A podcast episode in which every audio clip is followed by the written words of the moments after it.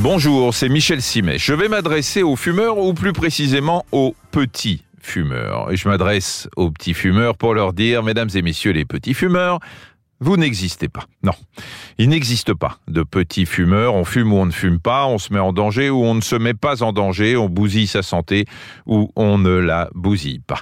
Je suis tombé récemment sur le témoignage de la présidente de la Société francophone de tabacologie. Elle s'appelle Anne-Laurence Faou. Elle est médecin et j'ai trouvé utile qu'elle rappelle quelques évidences que certains fumeurs qui se croient raisonnables au prétexte qu'ils ne vident pas un paquet par jour, ont tendance à oublier. Le message qu'elle tentait de faire passer est très simple. Aucune cigarette n'est innocente.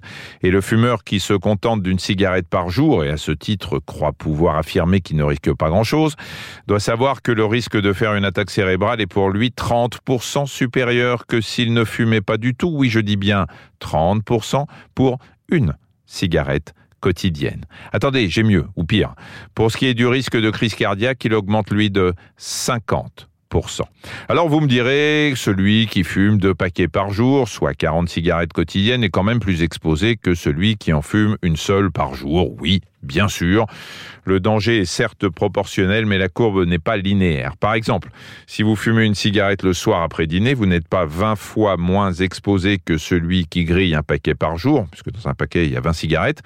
Pour vous donner un ordre d'idée, si vous fumez 3 cigarettes par jour, le risque pour votre santé est moitié moindre que si vous en fumiez 20.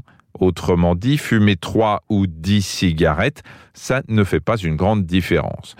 Alors l'effet pervers de cette info, c'est que ceux qui sont à 3 cigarettes par jour vont se dire, bon bah je peux passer à 10, hein, ça changera pas grand-chose. À cela je dis attention, parce que si vous passez à 10, l'accoutumance à la nicotine vous donnera envie de passer à 15, puis à 20, puis à je ne sais pas combien. Donc ôtez-vous ce genre de raisonnement de la tête et tout ça, ce sont des considérations qualitatives.